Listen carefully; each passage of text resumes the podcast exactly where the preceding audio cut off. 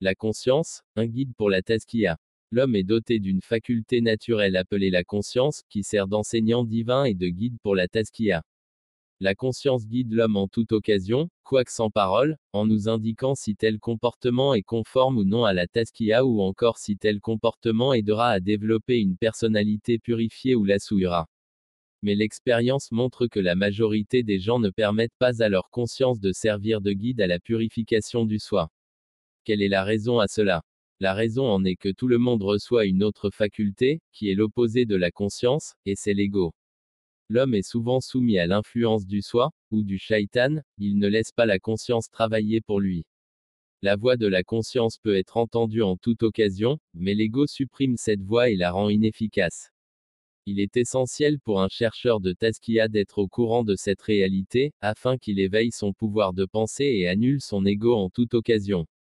À partir du moment où l'on est capable de vaincre notre ego, notre conscience peut jouer son rôle naturel et nous pouvons ainsi cheminer sur la Tazkiya sans aucune déviation. L'exercice d'annulation de l'ego a un rôle décisif à jouer. Mais personne ne peut effectuer cette tâche pour un autre. Il faut le faire soi-même, au moment où l'ego s'éveille, il faut rester en alerte et exercer notre force de volonté afin de réduire notre ego à néant. La méthode de la Tazkiya.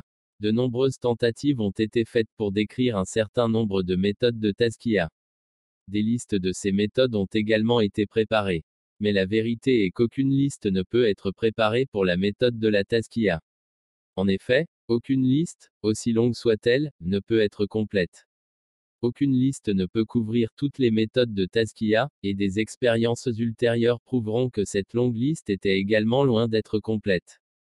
La vérité est que la Tazkiya ne se rapporte pas à une liste mais est le produit plutôt de la volonté et de l'intention de l'être humain.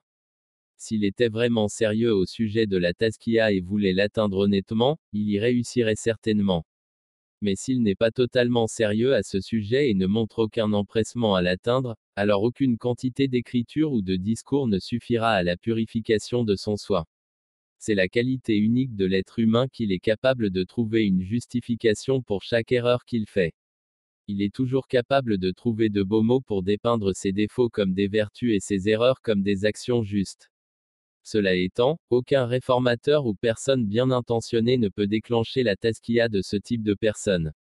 Pour atteindre la taskia, il faut prendre une décision consciente sur soi-même. Cette décision doit être si ferme que l'on y reste fidèle et que l'on ne se fait aucune excuse pour y renoncer. Ce qui est requis pour Taskia, c'est la volonté. Cela devrait être si ferme en nous qu'elle ne sera affectée par aucune tentation ou crainte de porter atteinte aux intérêts du monde. La volonté doit être résistante à toute forme de pression. Celui qui vise la purification du soi devrait être prêt à faire tout ce que la religion lui demande de faire, quel qu'en soit le prix sur les plans pratiques et psychologiques.